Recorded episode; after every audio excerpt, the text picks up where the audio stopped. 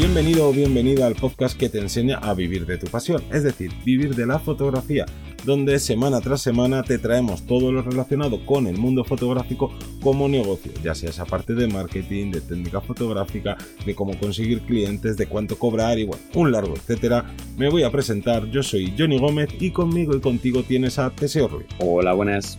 En este episodio veraniego os traemos otra película, esta vez una película que se llama Moodbone y que es una película que ha hecho historia, una película muy buena, si no, no la traeríamos obviamente, por lo menos a nosotros nos parece muy buena, pero que creo que no la ha visto por lo menos mucha gente, a lo mejor a nivel internacional sí que se ha visto mucho, pero yo por lo menos en mi entorno eh, cercano, tanto dentro de fotografía, filmmaking y tal, como entorno digamos social, no es una película que se haya visto mucho y me, y me llama bastante la atención porque es muy buena, ahora explicaremos por qué es muy buena y qué nos ha gustado, pero creo que es de esas películas que no son demasiado conocidas o que fueron conocidas por lo que sucedió, que ahora contaremos, pero que luego yo creo que es que no me he encontrado a nadie que, haya visto esta película. Así que qué mejor momento que estar ahí disfrutando de las vacaciones y es una película de la que podamos aprender. Pero antes eh, toca el call to action, así que cuéntanos, Teseo. Recordaros una semana más que en vivirdelafotografía.es tenéis vuestro espacio de aprendizaje y de trabajo a nivel fotográfico y que bueno pues estamos eh, durante este verano apoyándoos, dando posibilidades con la parte de consultorías, donde podemos marcar esos, esos pequeños escalones, esa meta a corto, medio, largo plazo, para todos y todas las que estéis empezando, para los que estáis, lleváis más tiempo, incluso los que queréis afianzar vuestros clientes, bueno, vivir de la fotografía.es barra consultorías. Pues dicho lo cual, esta película llamada Moodbone está dirigida, bueno, es una película del año 2018, dirigida por Dee Reese, que también, ¿no? Esta, esta directora dirigió unos años antes una película que se llama Paria, que también tuvo, ¿no? Tuvo repercusión y que esta vez se junta a la directora de fotografía Rachel Morrison para hacer esta película que, si mal no recuerdo, fue la primera película que Netflix pudo presentar o, bueno, no se llama presentar, eh, ¿cómo se dice? Eh, vamos, que para poder optar a, los premios Oscar y algo, no hay algunos premios que eran reacios a esto de, uy, las plataformas de streaming eso no es cine, no, no, no les vamos a dejar entrar en nuestro, en nuestro grupo cerrado de, ¿no? De galardones y premios, pero bueno, hemos visto que han pasado los años y ya el streaming y, la, y las salas de proyección, pues ya conviven de mejor o, peor manera, cada uno tendrá aquí una opinión, pero bueno, esta creo que fue la primera y es más, se llevó eh, muchas nominaciones a los Oscars, no sé si fueron seis o siete, entre ellas eh, mejor guion, mejores actuaciones y aquí viene la parte importante por la que esta película hizo historia. Fue nominada eh, Rachel Morrison a mejor directora de fotografía algo histórico porque nunca antes ninguna mujer había sido no, ni siquiera nominada, ya no gana, ni siquiera nominada. Y creo que ahora van por la, no, como por 90 eh, edición de los Oscars. Y bueno, pues bueno, esto dice mucho de, nuestra sociedad. Pero bueno, más allá de eso, eh, no se llevó el premio, por desgracia. No recuerdo qué película se llevó en el 2018 el premio mejor dirección de fotografía. Pero vamos, Rachel Morrison se lo podría haber llevado perfectamente. Y es de estas películas que, eh, según vas viendo los distintos planos, son planos que se te graban a fuego ahí en la cabeza, en la mente, decir, eh, qué belleza. Que ojo, no es una película. Mmm, que precisamente la podamos recordar únicamente como algo bonito, porque es una película muy cruda, es un, es un drama que tiene momentos muy, muy jodidos. Pero bueno, ahora hablaremos un, un poquito más de, ¿no? De, de, lo que es la trama y tal, que lo vamos a dejar un poco para el final. Pero lo que sí que querría destacar es que el trabajo que hace, bueno, esta es una película ambientada en, en Mississippi, como finales de los años 40, y, te, muestra unos paisajes preciosos, pero a la vez te muestra esa crudeza de esos momentos tan duros eh, que, que, se cuentan en la historia y no solo eso, sino el, el, vivir en el campo, el trabajar, ¿no? Esos trabajos tan duros, tanto de huerta, de animales y demás, pues hace una mezcla muy buena de, ¿no? De, porque se podría caer casi en ser una película preciosista, ¿no? De todo el rato, qué bonitos paisajes y tal, sino lo combina muy bien y, y es algo que creo que, que, es uno de los grandes aciertos que, que tiene esta película, junto con que según estás viendo la película como que no puedes parar de pensar en, fotografías de, de, Dorothea Lane, ¿no? Que de, todas estas fotografías que hizo de la América más profunda, más rural. Entonces, eh, como que tiene mucha inspiración en ese tipo de reportajes y todo esto sumado a, a una estética con unos colores como muy fuertes y saturados, pero eh, a la vez como apagados, ¿no? Es como una estética muy sucia, que ahora hablaremos también de cómo conseguir, o cómo hablaba ella de cómo consiguió esta, esta estética así sucia, que conjuga muy bien con lo que se está contando. Que aquí vuelvo a hacer mención a algo que ya he dicho en algún episodio, y es que la estética que queramos darle a nuestros trabajos no tiene que ser elegida al azar, ni tiene que ser por mero gusto a no ser que tú tengas una estética ultra trabajada y que tu, tu, esencia de negocio sea de quien me quiera contratar es porque quiere la estética que yo le doy a estas fotografías. Pero aún así, dentro de esa estética, tienes que saber para qué son esas fotografías, para qué las necesita tu cliente, ¿no?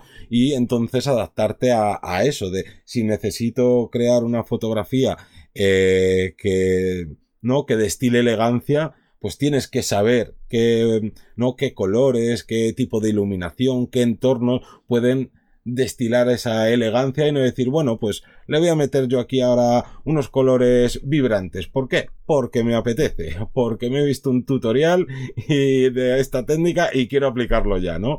Pues un poquito de, de esto podemos, podemos aprender, pero también una cosa que me gusta y que, ojo, obviamente esto no la, no la ha inventado eh, se me olvida el nombre, Rachel Morrison, eh, es el utilizar lentes antiguas para su fotografía. Pues una fotografía como muy realista y, y dentro de esa, de esa parte realista podríamos pensar de, bueno, pues ha utilizado las lentes más nítidas, las más nuevas y tal, y todo lo contrario, ella explicaba que solo trabajó con ópticas muy antiguas porque le gustaba que eh, hubiera como, como esos defectos como ese, esa estética sucia en la imagen, que los bordes estuvieran poco definidos, ¿no? Como que hubiera ese, ese desenfoque, que no deja de ser un, un error o un fallo que no supieron solventar en su momento, eh, ¿no? La fábrica o la marca de ese, de ese tipo de objetivos, porque al final le iban genial con esa estética. Y aquí me llama mucho la atención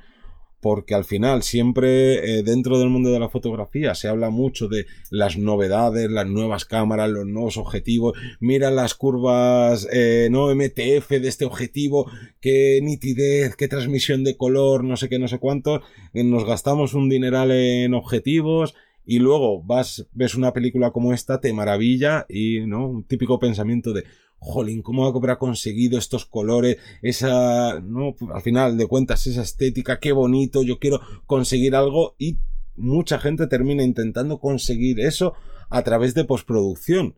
Cuando es de, oye, pues a lo mejor deja de gastarte eh, 2.000 euros en el último objetivo que ha salido y puedes seguir utilizando los que ya tienes o incluso que dentro de la fotografía no, pero dentro del mundo de vídeo sí que se utiliza mucho objetivos antiguos. Es más, a veces se ponen de moda y se revalorizan y objetivos que a lo mejor hace 5 años te los encontrabas, que los podías comprar por 100 euros, ahora de segunda mano te cobran 1000 euros o cosas, ¿no? O burradas eh, absolutas. Pero bueno, a lo que voy es que no necesitamos eh, esa, esa máxima nitidez ni nada de eso. A veces sí, otras veces no. Yo aquí lo, comparo mucho con otro ejemplo que, que, se adapta justo a lo que estás diciendo.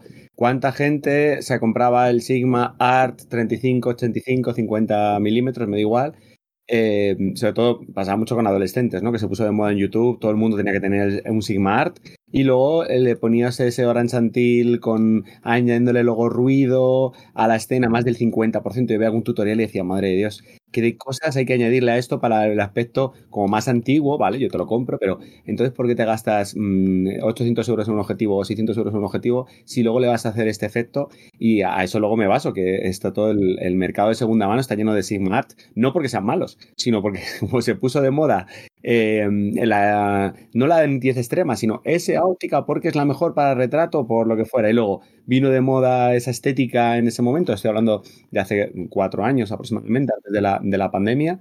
Eh, entonces, claro, pues ahí era tan, sencillo como irte a comprar un objetivo analógico, enfocar a mano para que se te vaya un poco incluso el foco, no tiene tanta profundidad de campo, tener los laterales más blanditos, tener un viñeteo. Me hace mucha gracia que que hay muchas veces que se viñetean, yo veo muchos viñeteos en las fotografías y es como, vale, incluso en el propio estilo, oye, pues búscate un objetivo que te viñetee y no tienes que estar añadiéndolo luego en edición, eh, que te vas a ahorrar un dinero que no tienes que comprarte el último objetivo. A ver, entiendo que haya gente que lo quiera todo. Quiero la mejor nitidez, luego veré si añado el viñeteo, luego veré, bueno, pues eso es lo único que sacrificas tu tiempo en ese aspecto, pero como bien dices tú, si yo quiero una estética, también me pasó hace poco con un alumno que decía, va, me encanta la estética eh, Polaroid, y, pero no sé cómo hacerlo, porque claro, digo, ¿y por qué no te compras una cámara Polaroid?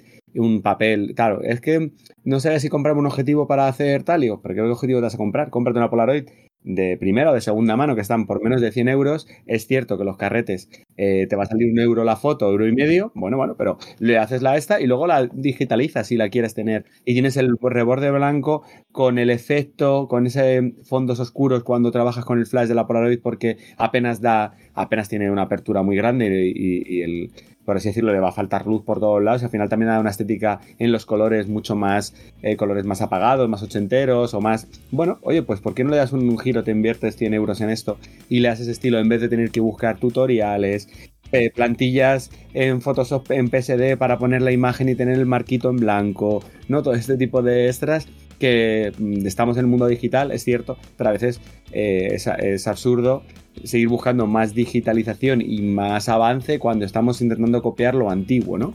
Entonces, en este caso creo que está muy bien.